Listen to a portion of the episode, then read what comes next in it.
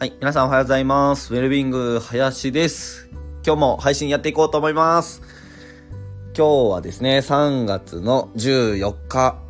です。3月の14日、バレン、え、ホワイトデーだ。返さないと。はい。返さないといけないですね。皆さん、返しましょう。男性の皆さん。あの、毎年僕はですね、あの、トラックいっぱいにあのチョコレートをもらっていたのでいやいつもこの3月14日は返すのが大変なんですよねというわけで本題に行きましょうはい あの毎日更新でやっていたんですけどもちょっと土日ですね実は奈良県の方にですねハーフマラソン飛鳥ハーフマラソンっていう飛鳥古墳の周りを走るハーフマラソンの大会に出場していたので、ちょっとバタバタしていてなかなか収録できませんでした。すいません。今日はその話をしたいと思います。はい。ハーフマラソン。いやー、21キロなんですけど、もうね、めちゃくちゃ気持ちよかったですね。うん。マラソン、いいっすね。なんかね、飛鳥村って、あの、古墳がね、いっぱいあるとこなんですけど、あの、キトラ古墳とか、えっと、なんちゃらなんちゃら古墳とか、なんかそういう、なんか持統天皇なんか古墳みたいなのがいっぱいある、あるんですよね。で、その周りを走ってたんですけど、めちゃくちゃ、めちゃくちゃっていうかな あの、棚田とかがね、田園風景がすごく綺麗で、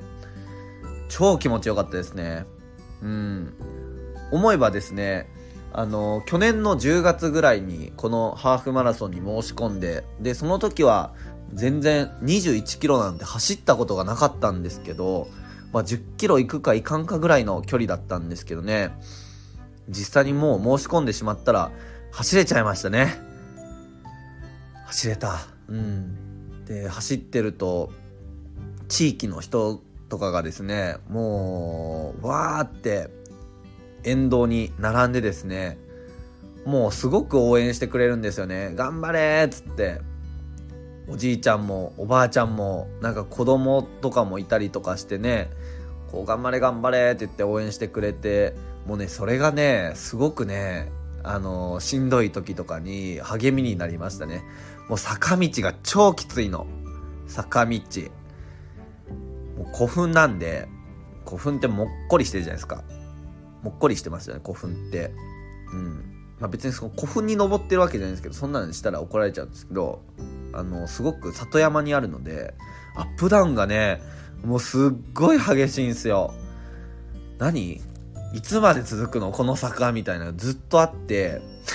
みんな歩い歩いちゃう。そう。もう走っても走ってももう全然前に進まないからもう歩いた方がなんかこう早いしいいみたいな感じで歩き人とかいて。で、帰り、その下り坂は下り坂であんまりスピード出しすぎたら、すっごく膝に来るんで、ちょっとね、スピードをセーブしつつ、で、そのスピードをセーブするのにまた筋肉ちょっと使うし、いやー、アップダウンね、激しかったですね。あのー、プロのマラソン選手まあ、陸上のね、競技の選手とかもね、参加されていて、で、大会終わった後にそういう人とかがね、ちょっとインタビューみたいな感じで答えてたんですけど、あの、こんなに過酷な場所は走りたくないですとかつってね あ、やっぱり素人の僕たちにもね、こう、きついなって思ったんですけど、プロからしてもね、あの、やっぱきつい場所だったんですね。うん。でもなんとか、沿道の応援だったりとか、途中の給水所とかがね、こう各所にあるんですけどもうスタッフの人たちがもう温かい声をもう常にかけてくれてあと少しですよとかうん。まだいけますよ頑張ってくださいとかね。いやー支えられたなーっていううん。でも楽しかったですね。なんかこう飛鳥村のマスコットキャラクターなのかな？なんかこうよくわかんない赤い鳥のこう顔にはめる着ぐるみみたいなね、顔だけの着ぐるみみたいな、なんかいっぱいつけて走ってる人とかいたりとか、あとスパイダーマンがいたりとか、虎の格好、全身虎の格好をしてる人がいたりとか、セーラー服を着てちょんまげ姿で走っている人とか、もうね、いろんな仮装をして走ってる人とかがいて、そう、沿道の人もなんか仮装してる人とかいるし、お祭りでしたね 楽しい。これは楽しい。うん。で、参加してる人たちも、なんかみんないろんな目的で参加してるんだろうなとかって思ってね、あの、年齢も、ね本当にバラバラだし、同世代みたいな方もね、20代かな、30代かなって思われる方もいっぱいいたし、おっちゃん、おばちゃんもいたし、おじいちゃん、おばあちゃんもね、めっちゃ走ってたんですよね。もうなんか、え、何歳この人みたいな、あのー、まあ、白髪で、ちょっとこうね、あの、皮がこう、鎖骨がこう浮き出たようなね、こう、たるんだ感じで、シミもあってみたいな、こう、ちょっとまあ、明らかに80代とか70代に見えるような方とかもね、もう全然僕より速く走ってたりとかして、うん。あと、海外の方とかもね、なんかいましたね、外国人の方とかいましたし、なんか、こんなに年齢や性別や人種や、もちろんお仕事もね、バラバラですし、出身もバラバラですしね。うん、なんかこんなにたくさんのいろんな人が、もうシンプルな走る。足を前に進めるっていう、この行為で集まっている。しかも何千人、何千人なんだろう。何千人いるんですかねでも数千人が集まっているって、いや、すごいなと思って、このど田舎にですよ。うん。なんか、前にも、その、運動とか、スポーツとかって、まあ、いろんなこう、垣根を越えたつながりできるのがいいですよねっていう放送をしたんですけど、やっぱ改めてね、なんかこの大規模で、この地域の中を、田舎の山村の中をですね、数千人が集まって走るっていう体験をするとですね、あやっぱこういうのっていいよなーってなんかこう人としてつながれるってこういうことかみたいなね感じがうん感じれてよかったですね。だってもう全然関係ないのに僕に向かって「ああ頑張って頑張って」とかでもう僕もなんかもう英雄のようにもう笑顔で手を振ってねなんかそれにも応えてくれるみたいなね。うんなんかすごいいい気持ちでしたね。めっちゃ良くないですか？だって自分がね、赤の他人が僕の方に手を振って頑張れって言ってくれて、こう僕は笑顔で手を振り返すと、もう余計頑張れって言ってくれるってもうなんか最高ですよね。うん。いやー気持ちよかったな。うん。まあそんな感じでね、あのすごくこういい体験をできたわけなんですけども、実はですね、あの、めちゃくちゃ前日はもうもう不安で不安で、もう不安でもうどうしようみたいなね、感じだったんですよ。なぜかというとですとね、大会に申し込んだら、その大会で使うゼッケンみたいなのがね、あの、送られてくるんですけど、運営事務局の方から。あとは、あの、最近のマラソンはもう全部そうなんですかね。なんか記録タグって言って、スタート地点とゴール地点で、自動的に、あの、タイムをね、測定してくれるような、なんかこう、まあ、紙でできたバンドになんかこう IC チップかなんかが埋め込まれてるようなやつをね、靴につけるんですよ。もう、もう簡単にペッペッってつけて、そして走ると、スタートとゴールでね、自動的にね、タイムを計測してくれるやつがあるんですけど、絶対ね、必要なやつなんですよ。大会出場するやつに。でね、もう絶対に忘れないでください。これを忘れた方は参加できませんってね。あの、まあ、サイトにもちゃんと書いてあって、でね、僕ね、やっちゃいました。やっちゃいました。もうね、高知の山奥から車ではるばる、合計何時間だ？うん、4、5時間をかけてですね、この奈良の山奥に来たんですけども、高知の山奥から4、5時間車で運転して、ね、奈良の山奥まで来たんですけど、このね、大会に必要なこれらを、もう自宅に忘れてきちゃったな自宅に忘れてきちゃったんです。もう何をやってんだ俺は、つって。もうね、それが前日、そう、前日にね、はぁってなって、これどうしようと思って、何のために俺は奈良におるんやって なんで俺はここにいるんやっていう気持ちでもういっぱいでしたね。不安で仕方がなかった。でも、運営の事務局の方にですね、もう、もうメールでも終わったってなってたんですけど、もうお問い合わせをさせていただいて、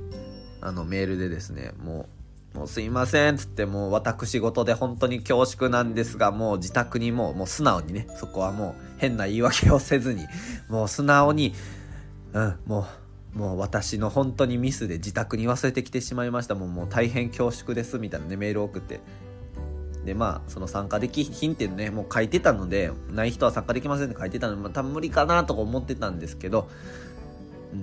ね、このためだけに高知からわざわざ来たんですっ、つって、そこをなんとかって言ったらね、再発行できますって言ってくれて、よかったよかった もうね、それが前日の夜に分かったんですけども、もう、胸をなで下ろしましたね、本当に。まあそんなこんなで、もう一時はもう、もう奈良でもうもう何しようかなと思って、もう、うん。う路頭に迷ったようなね、気持ちだったんですけど、無事に、はい、朝5時に起きて、いや、朝からね、みんなで集まって出発して、うん。で、ちょうどね、あの、一緒に仕事してる、あの、仲間ともですね、あの、参加したのでですね、なんか、良かったですね。お互いこう、ハーフマラソンとか参加したことがなかったんですけど、もうなんかできたな、みたいな。気持ちいいな、みたいな。人生の、この、何？山場？本当に山場ですかね。こう山ですからね。山場乗り越えたな、みたいなね、感じで。俺たち頑張ったな、みたいな。感覚とかも、なんかスポコンみたいで ね、いいっすね。うん、スポコン漫画みたいな感じで。うん。まあ、とにかくですね、あの、運動って本当にもうね、重々承知だと思うんですけど、心にも体にもとてもいいので、ぜひね、今後も運動は続けたいなっていうのは思いますね。あのー、ハーフマラソンもそうですし、実際にね、21キロ走れるようになってから申し込むんじゃなくて、もう先に申し込んじゃうことによって走れるようになるっていうことがね、起こったので、